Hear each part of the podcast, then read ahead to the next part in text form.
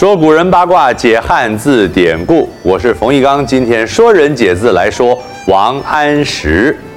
王安石字介甫，号半山，他是北宋的政治家、文学家，唐宋八大家之一，才思敏捷，文风简练。王安石自幼读书是过目不忘，他的父亲是地方官。他从小随着父亲到南北各地外出做官，增加了社会阅历，他的眼界开阔，也目睹人民生活艰辛。青年时期立下了矫饰变俗的志向，有意纠正颓废的世俗习惯。王安石二十一岁的时候考中进士，成为知县。三十七岁，朝廷委派王安石为度支判官，掌管财政赋税的统计支调。就任后，王安石上万言书，针砭时弊，要求改革，却未引起重视。直到宋神宗即位，对北宋积弱的国势深感忧虑，且素来欣赏王安石的才能。王安石的改革主张才开始受到了看重，在宋神宗的支持之下，王安石主持变法，有意振兴北宋，史称王安石变法或西宁变法。去西宁变法就对啊，台北台北街头西宁南路超多剪头发的，真的哦。为了指导变法实施，王安石设立专门机构。负责新法的制定、颁布和执行，并且招来一批拥护变法的官员参与新法的制定。他在全国推行新法，开始大规模的改革运动，推行了青苗法、农田水利法和免役法，改革科举制度，不再注重诗词歌赋，也改革了官制、军制。然而，变法过分求快。商人的利益被侵犯，农民也因官吏执行不当被敲诈剥削，原有的社会秩序被破坏，保守派激烈反对。起初只是政见上的矛盾，逐渐演变为党争。上书直谏危害的贤臣，皆遭到罢黜或是贬官。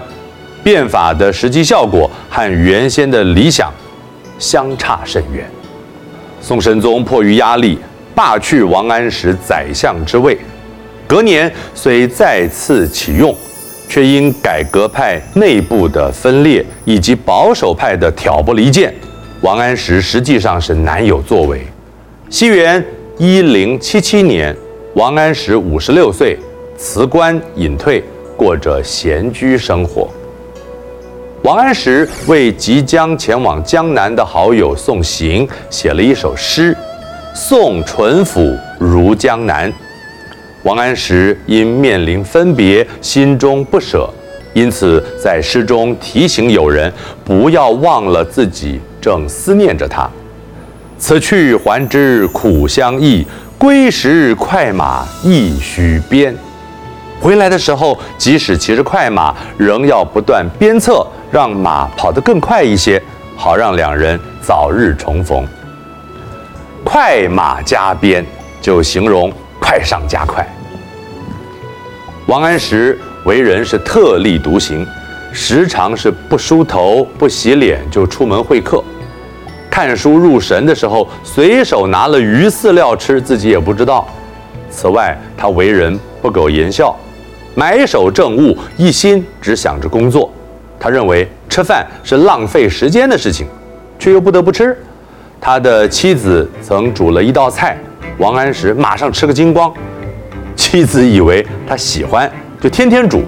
王安石也从无怨言，天天就吃着同一道菜。妻子忍不住就问了：“哎，你每天吃同一道菜，难道不会腻的？”王安石说：“我只想赶快吃完饭去办正事，从来没有注意究竟吃了什么。”王安石没有生活情趣，不重仪表，又口出狂言，天变不足畏，祖宗不足法，人言不足序。在他眼中，普天之下唯有读书和办公最为重要，为人固执，也因此有了“拗相公”的外号。那他应该常常在输钱，为什么？打麻将相公就不能胡啦？后，鹤林玉露评论王安石年少时狂傲自满，以为无人能及。王荆公少年不可一世事，不可一世，指人骄傲自大，目空一切。王安石曾经登门求见理学家周敦颐，却一连三次都被拒绝在外，因此心中不满，不再上门求见。周敦颐想挫王安石的锐气，本来没有什么不对，一连拒绝三次，也过分了些。作者认为，王安石如果能跟着出淤泥而不染的周敦颐来学习，对看不惯的事物可远观而不可亵玩，矫正傲慢，也就不会有扰民的心法产生了。说人解字，我们下次再见。